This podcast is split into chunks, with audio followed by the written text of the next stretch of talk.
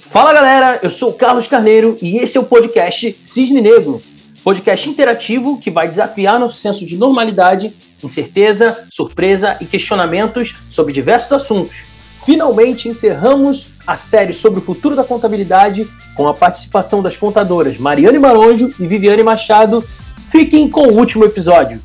Eu quero agora entrar num assunto que é um pouco mais polêmico, aqui um pouco mais cheio de, de, de controvérsia, que é o que, que vocês acham da contabilidade online?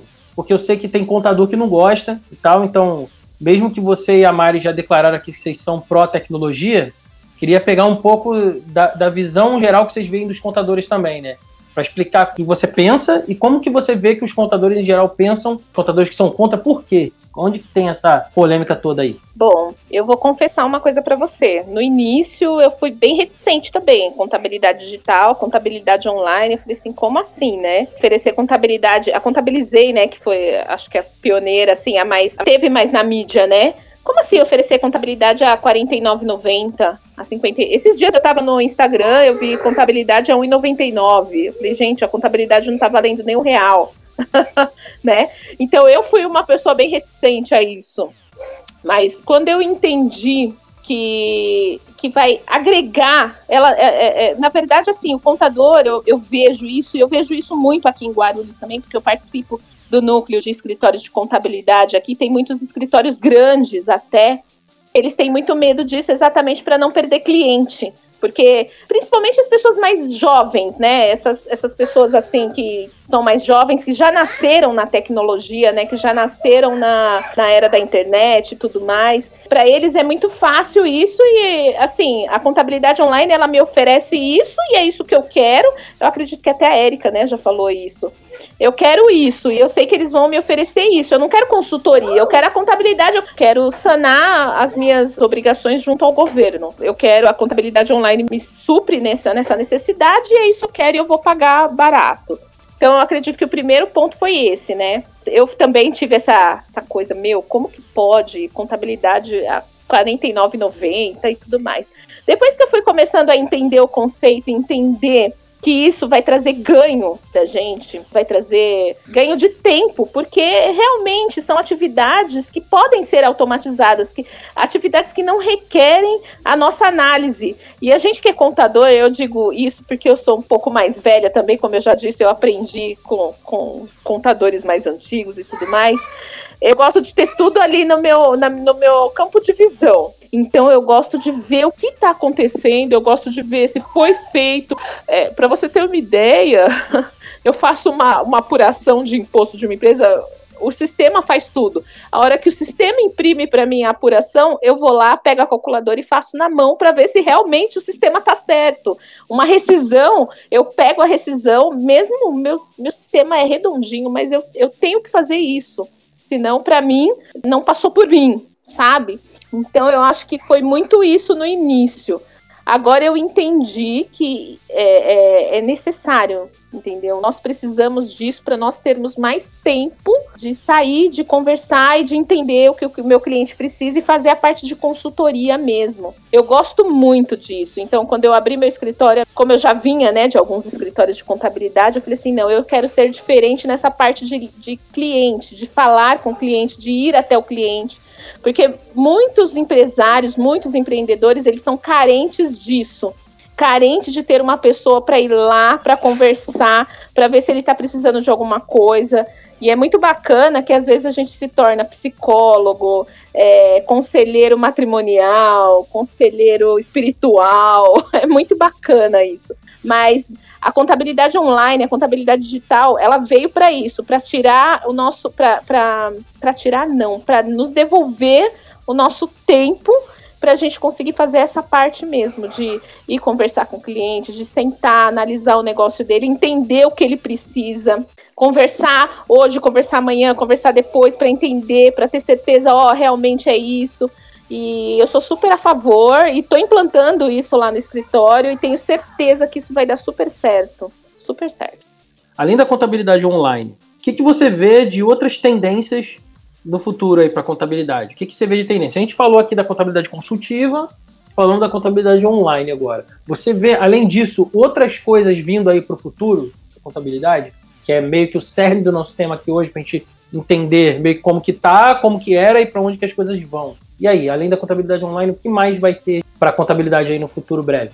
Então, a contabilidade, como a gente conhece hoje, a contabilidade é uma ciência patrimonial. Então, a gente estuda o patrimônio, o nosso, ou do empresário, ou de terceiros, para dar a melhor saída para ele. Eu acredito muito que daqui uns anos, é como eu acho que eu já disse isso, não vai existir mais aquele escritório para trabalhando 15, 20, 30 pessoas dentro do escritório para atender 20 clientes, 30 clientes. Isso vai, vai, a tecnologia vai absorver. E eu acho que essa parte mesmo da, do, da pessoa, sabe? Porque a tecnologia, ela é super importante, mas eu acredito muito, nós, nós somos seres sociáveis. Eu sofri muito nessa pandemia aí, sem poder visitar as pessoas, sem poder abraçar, sem poder dar um beijo.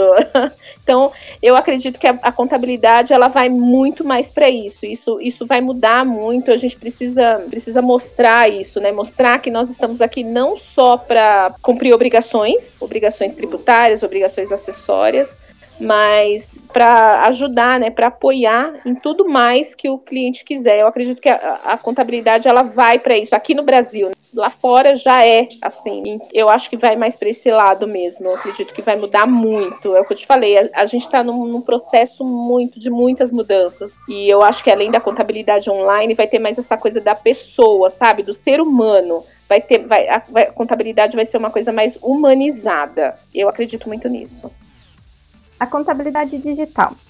É, eu vejo ela com meios olhos, vamos dizer assim. Depende muito de como ela é utilizada e depende muito é, de qual contabilidade digital a gente está falando, né? Porque a gente tem a, a automatização de muita coisa, então dá para se utilizar, mas também tem a, a questão de não levar a automatização como somente o essencial, né? Somente ela vai dar conta de tudo.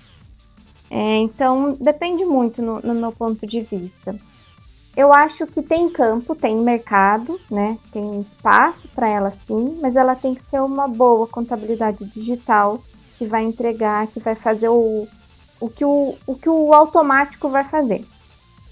Olha, eu acho que aí não só para contabilidade, né, mas para o mercado no todo, que é você atender pessoas, né? Porque toda empresa é feita de pessoas. Todo CNPJ é feito de pessoas, né? É um ou até mais que um por trás daquele número de CNPJ. É, eu vejo que é mais o formato de atendimento, de você estar tá mais presente com o seu cliente, né?